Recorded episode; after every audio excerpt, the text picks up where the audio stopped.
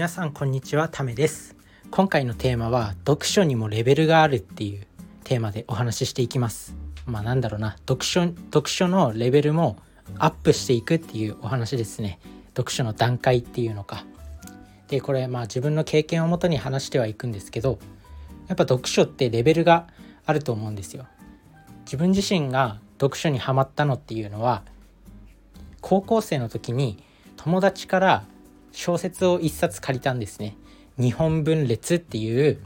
山田祐介さんっていう方が書かれた本なんですけどそれを読んだ時にすごく面白くて初めて人生でこう没頭して本が読めたっていう経験だったんですよ。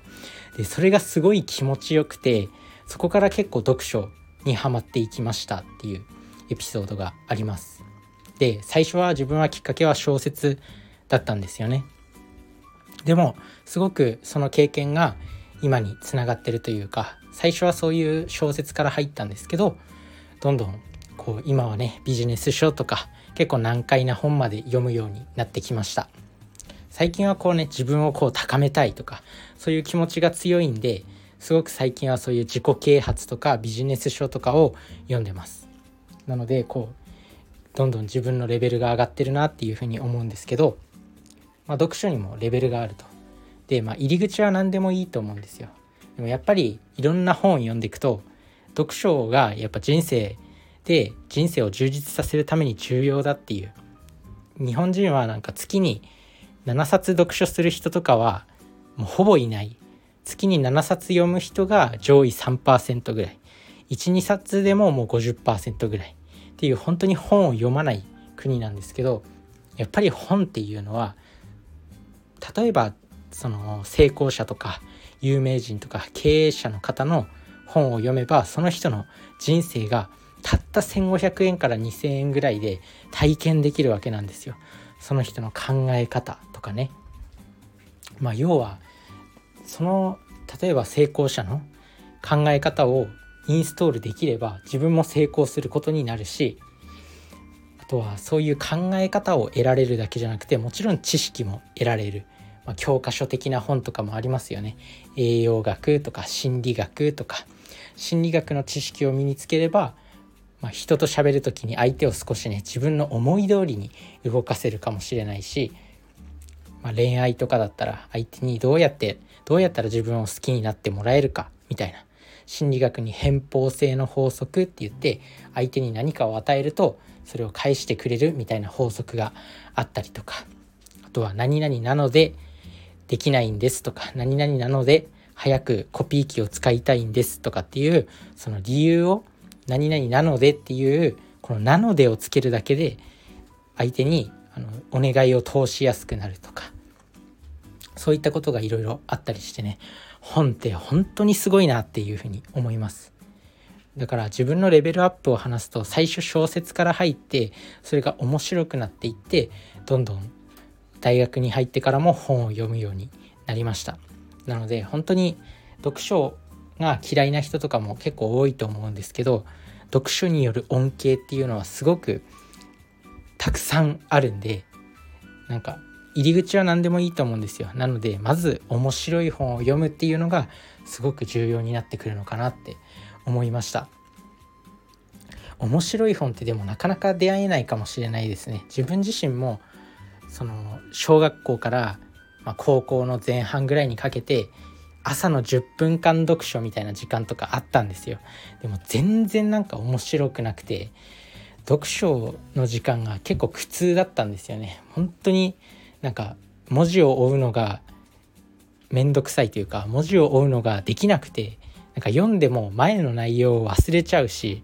なんか読んでてもつまんないなっていうふうに思ってたんですけどやっぱねなんか小さい頃ってす記憶力ないじゃないですか。まあ自分だけかもしれないんですけど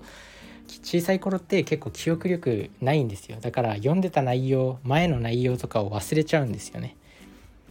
まあ、小さい頃から本読んでる人はすごく頭がいいと思うんですけど自分自分はすぐ本の内容を読んでた内容を忘れちゃう人で全然内容が頭に入ってこなくてつまんなかったでも今は本当に小説も読みたい読みたいし自己啓発みたいなビジネス書とかあとは知識を得る本もたくさん読みたいし新書と呼ばれるようななんかこう日本の考え方だったりとか世界の情勢とかそういうのにもめちゃくちゃ興味があるんですね。なので、まあ、読書を積み重ねていけばいくほどなんかこう自分自身がレベルアップしていくし読める本も増えていくし、まあ、どんどん自分が高まっていく気がします。あといつの時代もなんか知んないけど読書術の本ってめちゃくちゃ売れてません？なんかどの時代でも読書術の本ってなんか本棚に並んでるんですよ。で読書術の本なんて大体自分も結構ねたくさん読書術忘れない読書術とか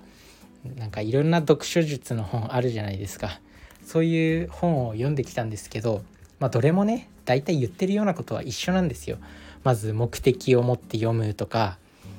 なんか全部読もうとしないで、まあ、本の中で大事な部分をつかむとか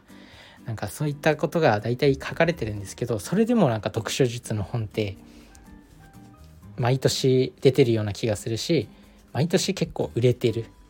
なのでそのぐらい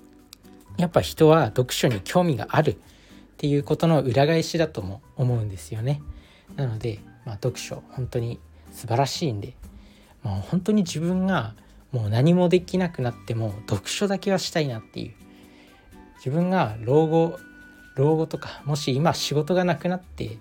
もしお金だけ毎月入ってくるよってなったら本当に読書しかしないですね。そのぐらい読書っていうのはめちゃくちゃすごい体験ができる。しかもこれ図書館に行けば無料なんですよ。これやばくないっていう話なんですけど本当に読書っていうのは人生を変えてくれる。まあそんなわけでまあ自分自身もねこのさっき読書術を喋ったんで読書術っていうのはなんかいつの時代も売れてるよねみたいな感じの読書術のお話をしたんで、まあ、自分もその自分がやってる読書術を紹介できればなと思うんですけど読書術を考えないという読書術ですね。なんかいろいろ考えると本読みたくなくなるんですよ。要はやっぱ自分の好きなように読みたいじゃん。しかもなんか本によっても読み方変えないといけないしなんか1%読書術とか1冊を30分で読み切る読書術とかあるんですけどそれを小説に適用してたら全然ダメじゃないですか。なので本当になんか読書術を考えない読書術が自分の読書術になります。もう読みたいように読めっていうことですね。まあ、これが結局一番なんじゃないかなっていうふうに思います。もう本でも出そうかな俺も。読書術の本。読書術を考えない読書術みたいな。ちょっと調子乗ったんですけど、まあ、そのぐらい読書っていうのは人生を充実させてくれます。あとはなんか人生成功してる人ってなんか読書量が多いみたいな本もあったりするんで非常にいいと思います。なので、まあ、読書は最初入り口はやっぱり楽しい自分が没頭できる本を読むっていうのが読書を楽しくさせてくれる1個目のポイント。でそれからだんだん読んでいくにはまあ同じ著者の作品を読むのでもいいし、まあ、別の小説を読んだりするのもいいし、まあ、あとは違うジャンルにも挑戦していくっていうのがいいのかな。それで、まあ、読書術を考えない読書術をするとこう読書のレベルが上がっていくと思います。是非みんなも本を読んで人生を充実させていきましょう。それじゃあね、バイバーイ。